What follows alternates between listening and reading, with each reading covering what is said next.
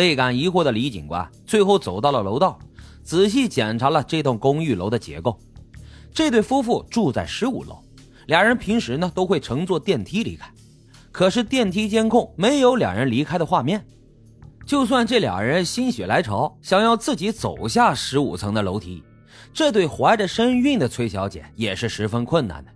更何况这栋公寓里面一共覆盖了二十二个摄像头。监控画面可以说是面面俱到了。如果想要完全不被人发现的离开，那几乎是不可能的。然而，经过仔细的调查，李警官发现了一个小小的破绽：如果从房屋内出发，先步行到走廊的尽头，再沿着楼梯下楼，之后呢，再贴着墙面，顺着摄像头的死角，就可以顺利的离开住宅区。这一系列的行为需要两个人对监控的位置十分熟悉，并且全程要小心翼翼的躲避。尽管这个事情俩人都可能呢成功做到，但是李警官实在是想不通啊，这对夫妇究竟为什么要这么做呢？难道是想偷偷离开，然后隐姓埋名？他们是遇到什么难以启齿的威胁了？李警官决定从他们身边的人开始入手，通过俩人的社会关系。看看有没有什么异常的情况，在调查以及做笔录的过程当中，李警官逐渐发现了这对夫妇平静的生活下却隐藏着巨大的秘密。在调查的过程当中，一个个疑点也是接连不断的出现，让这场失踪案走向了更加诡异和阴谋的方向。李警官调查崔小姐的社会关系，在失踪前后有没有和身边的人联络时。他发现了一个很大的疑点，在五月二十八号晚上十一点五十六分，崔小姐用自己的手机发出了一条短信，收件人呢是剧团里的同事。崔小姐声称自己最近身体不适，无法参加第二天的彩排了。根据同事的描述，这个短信呢有点奇怪，中间用了很多的敬语，不像是崔小姐平时说话的口吻。等到五月三十号早上六点二十分。剧团里的另外一个同事也收到了相似的短信，因为崔小姐曾经得过抑郁症，大家都以为呢她是情绪出了问题，也没有过多的关注。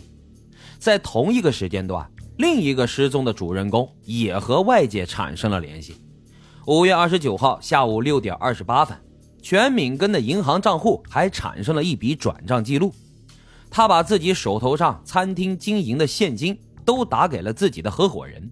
并且通过电话告诉合伙人，自己最近遇到了很严重的情况，未来的一段时间内都不会再出现了。这看上去就像是夫妻俩人约好了要共同躲起来一样。可是李警官隐隐的觉得事情没有那么简单。果不其然，在对崔小姐的手机进行定位之后，李警官发现了一个难以解释的矛盾，那就是崔小姐的手机位置呢是在首尔的江东区。而全敏根的手机定位竟然是在釜山市，两个位置相距了几百公里，难道俩人失踪后并不在一起吗？直到后面的调查，李警官得知了惊人的内幕。他发现啊，这并不是全敏根第一次失踪了，上一次失踪呢，就是发生在全敏根和他的初恋情人尹女士恋爱的期间。然而，这个女人的出现给这起失踪案增添了更多的疑点。尹女士和全敏根在高中时期就成了情侣了，俩人的感情也十分甜蜜。但奇怪的是，大学毕业之后，在所有人都认为他们要结婚的时候，俩人的关系突然就破裂了。她和全敏根分手之后，很快就和她的第一任丈夫结婚了。但是由于她割舍不下对全敏根的感情，和第一个丈夫相处呢变得十分的困难。没过多久，俩人就离婚了。心灰意冷的尹女士鼓足了勇气，决定和全敏根复合。可是，在这个关键时刻，全敏根却玩起了失踪，断绝了和尹女士的一切联系。这一消失啊，就是一年。在这一年里，尹女士遇到了她的第二个丈夫，婚后一家人就移民到了挪威。而全敏根呢，也在这一年里遇到了崔小姐。看似两个家庭好像步入了两条平行的轨道。